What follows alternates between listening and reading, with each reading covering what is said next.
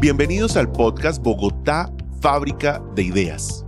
Aquí es donde la innovación y el emprendimiento se unen para impulsar el desarrollo de nuestra ciudad.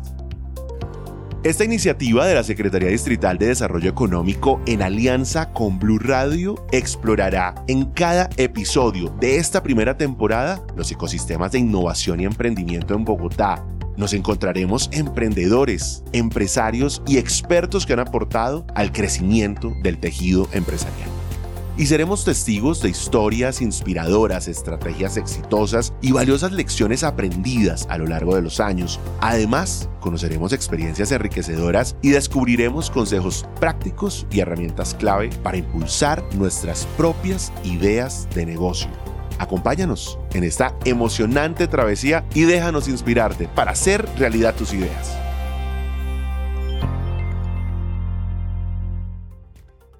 La cita de hoy es con María Andrea Trujillo. Ella es la codirectora del Centro de Estudios de Gobierno Corporativo del CESA. Y con ella vamos a hablar precisamente de una de las grandes inquietudes que puede tener un emprendedor, un emprendimiento, cuando eh, tiene que debatirse entre el capital, entre su gente, entre los grupos de interés y entre las tomas de decisiones que son estratégicas. María Andrea, gracias por acompañarnos en este podcast. Juan Manuel, muchísimas gracias por la invitación y más que dispuesta y complacida a estar acá. Maravilloso. Pues entonces comencemos. Pongamos en contexto a la gente que está en el mundo del emprendimiento, pero de repente no sabe o no son conscientes sobre lo que significa el gobierno corporativo. ¿Qué es eso? Muy bien, bueno, digamos que la, concepción y la aproximación a los temas de gobierno corporativo a veces se connota como algo muy sofisticado, pero aquí en el contexto y en esta conversación de emprendimiento, yo quisiera como ofrecer una, una concepción del gobierno corporativo mucho más práctica. Son todas aquellas prácticas, no solo formales, sino también informales, que buscan en cualquier tipo de organización, desde un emprendimiento que están haciendo hasta una gran corporación corporativa multinacional con, grandes, con muchas generaciones que ha traspasado fronteras, permite al final del día estas prácticas equilibrar y contrabalancear, generar unos pesos y contrapesos en la toma de decisiones de poder, en la toma de decisiones estratégicas de tres actores fundamentales en la organización, los dueños, la junta directiva y la alta dirección. ¿Para qué? Para preservar el valor que genera esa organización y hacerla sostenible en el tiempo. Yo me pongo en el lugar de algunos emprendedores para quienes esto resulta nuevo y dirán, ¿cómo así? Yo soy el dueño, tengo gente que estoy contratando, tengo unos grupos de interés y ahora voy a poner unos jefes adentro que tomen decisiones por mí. ¿Por qué es importante que los emprendedores piensen en gobierno corporativo? Mira, porque al final del día las organizaciones, los emprendimientos no son un abstracto, son individuos, son personas con unas expectativas distintas, eh, con unas motivaciones distintas en ese proceso de decisiones. Entonces lo que busca el gobierno corporativo es alinear esos intereses entre esos actores, entre esos tomadores de decisiones y qué bueno que si existe una junta directiva, que lo mencionaba, es uno de los actores del gobierno corporativo, existe una alta dirección y existe obviamente los dueños, aquellos que se visionaron y se gestaron una idea, pues que hayan unas prácticas en lugar que permita alinear esas expectativas para que ninguno de estos tres actores haga un abuso de poder o un uso inapropiado del poder, sino que todo siempre converja hacia el propósito organizacional, a ese colectivo organizacional. ¿Cuál es la relación que existe entre este escenario, o sea, el escenario de una compañía que tiene un gobierno corporativo claro, eh, creado, que funciona, y la posibilidad de atraer capital, de conseguir recursos de los fondos de inversión? Mira, esta es una realidad casi que evidente en este momento. Eh, los financiadores, los proveedores de recursos de capital para las organizaciones hoy tienen como condicionante y como criterio de decisiones de inversión que las compañías comiencen a avanzar en temas de gobierno corporativo, porque esto señaliza la confianza hacia ese inversionista, hacia ese que ha confiado en entregar recursos a la organización, pero si no existe, si es inexistente eh, esas prácticas de buen gobierno, pues finalmente no va a haber esa confianza y esa transparencia de que los recursos que se estén asignando sean manejados de la mejor manera, pero además que la toma de decisiones que se estén haciendo tengan ese componente estratégico y de largo plazo que al final del día busca cualquier organización para cumplir su propósito misional. O sea que si un emprendimiento que nos escucha esta ahora, un emprendedor, una emprendedora, quiere tocar las puertas de un fondo de inversión, debe ser consciente que en determinado momento en la lista de ¿cómo decirlo?, inquietudes, expectativas de esos inversionistas puede estar el tener un gobierno corporativo? Hoy vemos que es una realidad. Desde el Centro de Estudios en Gobierno Corporativo nos hicimos esa pregunta.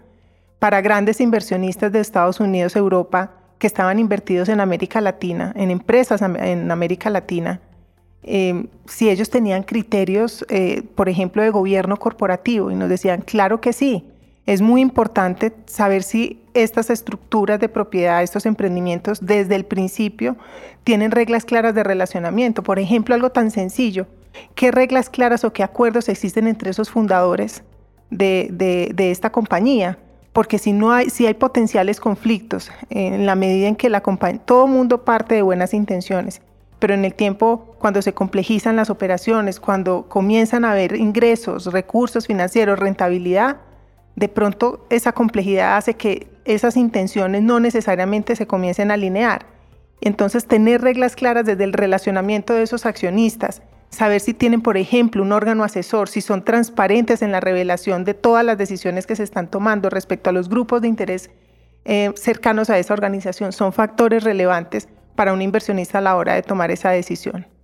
Cuando uno habla de gobierno corporativo, María Andrea, eh, habla también, por ejemplo, de órganos como la junta directiva, eso está allí puesto, y si es así, ¿qué rol cumple la junta directiva en un emprendimiento, en una compañía? Mira, es muy importante entender que la junta directiva es un actor de gobierno corporativo y la génesis de una junta directiva es cuando se separa la propiedad del control. Entonces imaginémonos un emprendedor que es el único dueño o dos emprendedores que todavía son los dueños y toman las decisiones y que todas esas decisiones buenas o no tan buenas, las consecuencias de esas decisiones las asumen los dueños.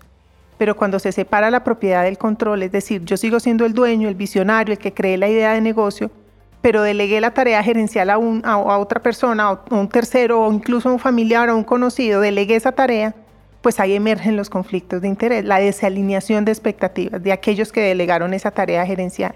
Entonces emerge una junta directiva como un actor clave de gobierno corporativo que va a acompañar a esos dueños, a esa alta dirección, a alinear esas expectativas en un rol de asesoría, porque una junta directiva obviamente es un cuerpo colegiado con ciertas que tiene un nivel de experiencia, de experticia, que está sin sesgo. La idea que tiene también es que tenga, por ejemplo, algunos ¿Qué, ¿qué significa estar sin sesgo? Perdón que no, no son los mismos que crearon la idea. Es decir, por ejemplo, el valor que puede generar una junta directiva es que ojalá yo traiga a alguien que no tenga ni idea de mi negocio. Ah, que sea de afuera. Que sea de afuera, que sea externo. Okay. Entonces, eso le da valor. Ahora, en los el modelo de negocio en los emprendimientos, nosotros tenemos un aliado que es un experto en gobierno corporativo y que trabaja en el día a día en Silicon Valley viendo surgir estos emprendimientos y es experto en gobierno corporativo y nos decía, miren, no necesariamente todo lo que hoy concebimos de gobierno corporativo aplica a los emprendimientos, porque es propio el, gobierno corporativo de un emprendimiento, es decir, el rol que tiene un emprendedor y un fundador dentro del sistema de gobierno se vuelve muy relevante, porque se, separa se puede incluso separar la propiedad del control, es decir, el emprendedor sigue siendo el dueño, pero ha delegado, por ejemplo, la gerencia a, a, a otra persona la posición que tiene el fundador en la toma de decisiones sigue siendo relevante, incluso lo vemos participando de la junta directiva. Y los independientes llegan, pero no son la mayoría, contrario a lo que se espera en otro tipo de organizaciones, en donde ojalá la mayoría fueran independientes para llevar esa diversidad de pensamientos, no necesariamente aquellas que se, se gestan en estos que crearon la idea. Entonces, eh, una junta directiva es crucial. O sea, todo emprendimiento debería tener una junta directiva. Pues digamos que no a rajatabla, no en primer lugar. Eso o sea, hay que estar listos en algún momento. Hay que estar listos, es decir, nosotros sabemos que los emprendedores siempre tienen un, asesor, de pronto de manera informal, como un mentor, de manera informal, pero un paso para ir hacia ese proceso de formalización es quizás pasar a un consejo asesor, no una junta directiva constituida formalmente pero un órgano asesor que le dé cabida a que el emprendedor descubra las bondades que puede tener este órgano colegiado en términos de asesoría y supervisión. Em, y luego sí formalizar ya la junta directiva. Entonces, y tampoco pasa de la noche a la mañana. Sabemos que al principio, en las primeras etapas de un emprendimiento, pues se tienen muchas, muchas eh, ocupaciones, muchos pensamientos, muchos retos y desafíos y quizás eh, no, se, no se perciba la, la, importancia, pero la sugerencia y lo que hemos visto nosotros desde el acompañamiento que realiza el CES y el Centro de Emprendimiento del CES y nosotros desde el Gobierno Corporativo en el Centro de Estudios, ojalá pudieran ser desde las primeras etapas tempranas, que se den la pela con un órgano asesor y después lo formalizamos hacia una junta directiva. Ah, ok, porque entonces sí lo quiero dejar muy claro, me parece muy interesante esto y es, todo emprendimiento debería tener una junta, pero depende un poco del momento y ojalá desde la etapa temprana, pero entonces el primer paso es mentoría. Cuando usted empieza con mentoría, va avanzando hacia ese punto. ¿En qué momento definitivamente usted dice, ya, listo, mentoría, estoy creciendo, junta directiva? ¿Ventas tal vez, nivel, experiencia? Te tengo, te tengo un ejemplo vivo que conozco, un emprendedor, hace que es un emprendimiento en Colombia, que nació así, como un emprendimiento hace que unos 15 años, hoy es una gran cadena en la industria de alimentos que tuvo un crecimiento acelerado y, el dueño, el fundador, inició en Bogotá, luego fue a Caribe, pero la obsesión del fundador era ir a Medellín. Y obstinadamente dijo, voy a Medellín. Y él no tenía una junta directiva. Pues resulta que el ingreso a Medellín no fue el esperado y tuvo una pérdida. Y en algún momento como que abstrayéndose de lo que pasó, dijo, pero esta pérdida que tuve pues la empresa estaba generando muchos ingresos porque ya había tenido un, aceleramiento en ese sentido, pero dijo, hoy esta pérdida que estoy teniendo es mucho mayor incluso al capital con el que yo inicié. O sea que algo está pasando. Si yo hubiera tenido unos asesores, un grupo que me hubiera aconsejado y que me hubiera hecho ese contrapeso, esa decisión que yo de manera voluntaria quería hacer, de pronto hubiera funcionado. Y eso lo llevó a él a conformar una junta directiva. Se hubiera ahorrado una pérdida tremenda. Claro, y no solamente la asesoría y supervisión que puede darle una junta en términos financieros, en términos de mercado, en términos de si era estratégico para ese momento ingresar a ese mercado, qué criterios o aspectos debió haber considerado o dejó de considerar en este tipo de decisiones. Entonces, digamos que una junta directiva lo que permite es ese acompañamiento un poco más formal de, de en ese proceso de toma de decisiones estratégica con una visión de largo plazo.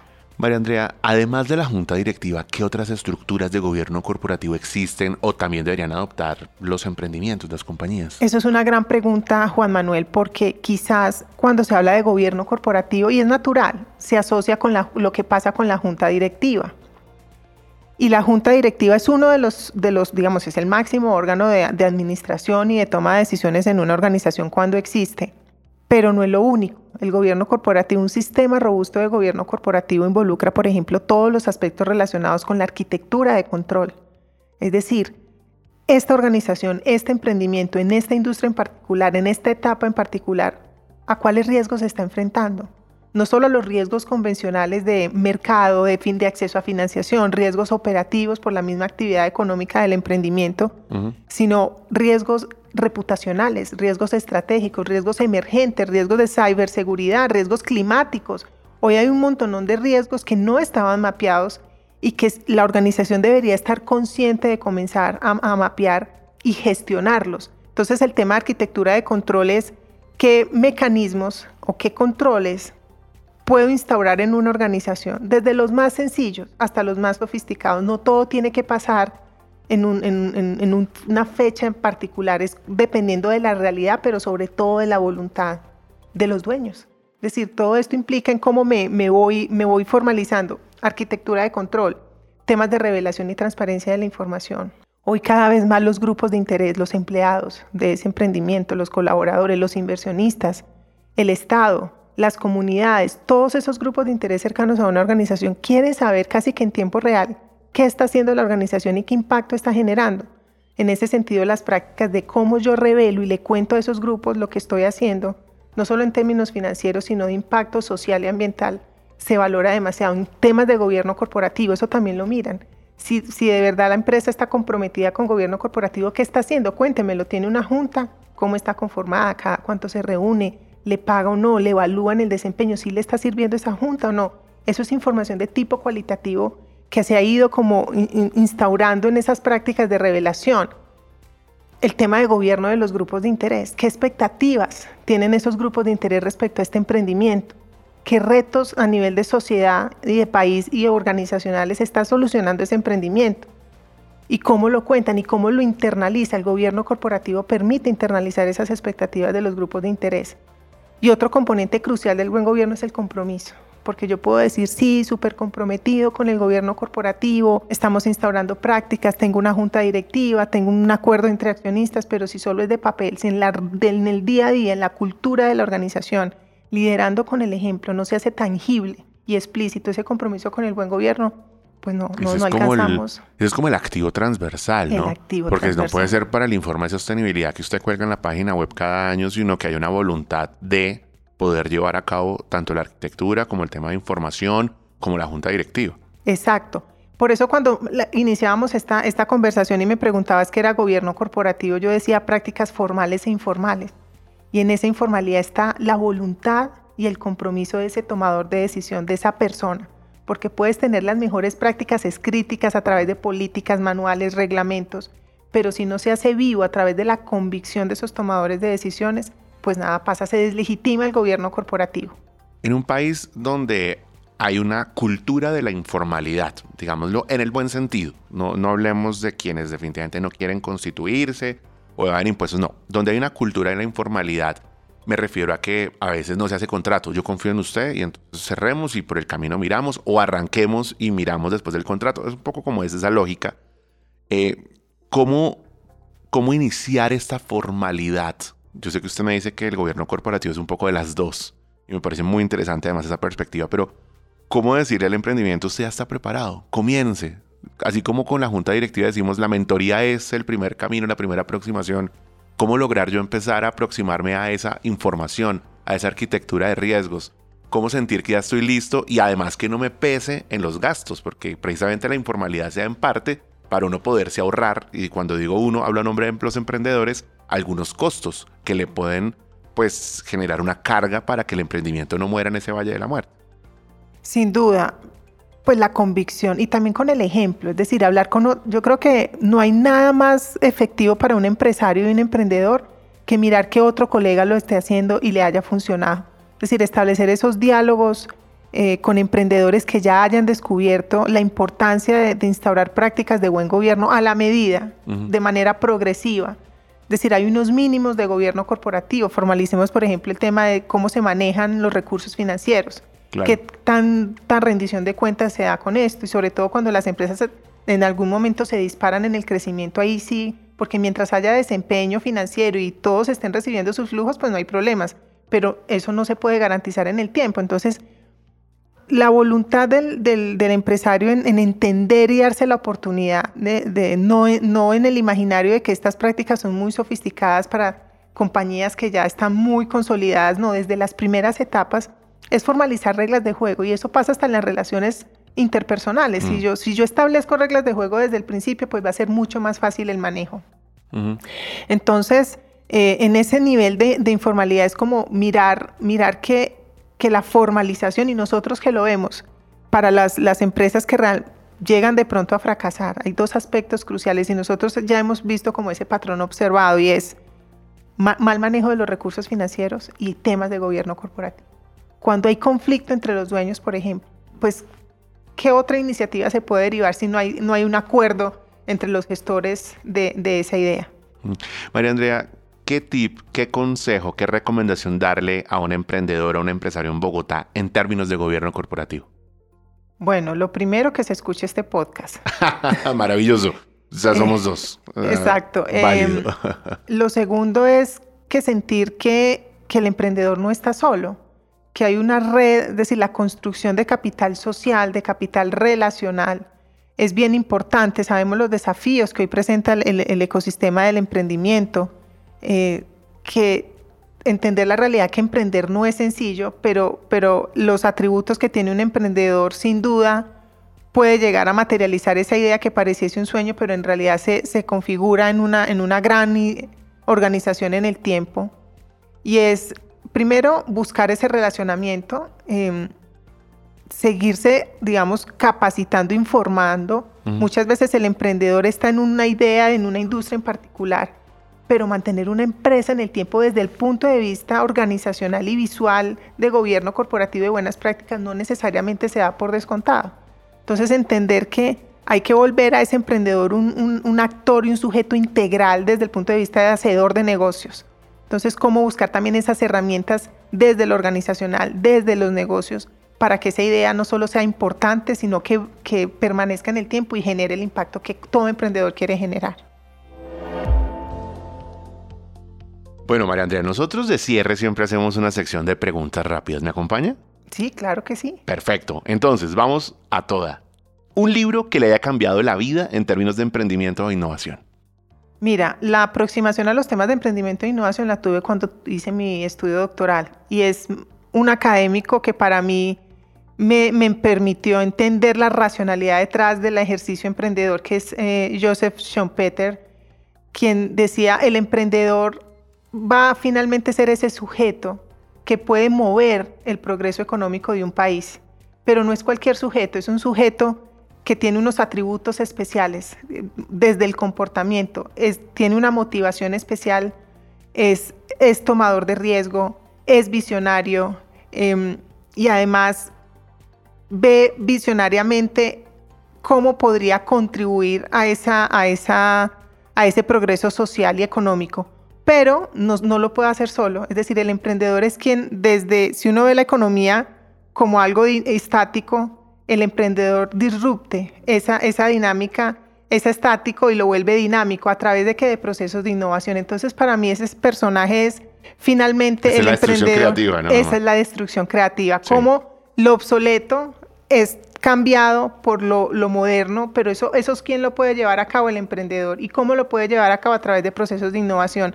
Unos postulados muy sencillos, pero que siguen siendo contemporáneos. Y lo, y lo, y lo decía eh, Schumpeter desde, desde 1900, cuando empezó su, todo su trabajo académico, y que hoy, si uno lee eh, libros, digamos, ya más desde las experienciales, desde lo que han vivido los emprendedores, pues se puede ratificar ese esos atributos. Muy rápidamente, ¿una película o un podcast para recomendar en este mundo de gobierno corporativo, en el mundo empresarial? Bueno, eh, Hackers del Talento. Okay. Eh, ahí tenemos, estamos haciendo visible eh, líderes mujeres en diferentes industrias y también líderes hombres, hablando alrededor de la diversidad, la equidad y la inclusión como una práctica de gobierno corporativo, como un aspecto material de la sostenibilidad hoy en las organizaciones. ¿Por qué apostarle a emprender muy rápidamente? Porque es la única manera en la que se genera desarrollo económico y progreso social.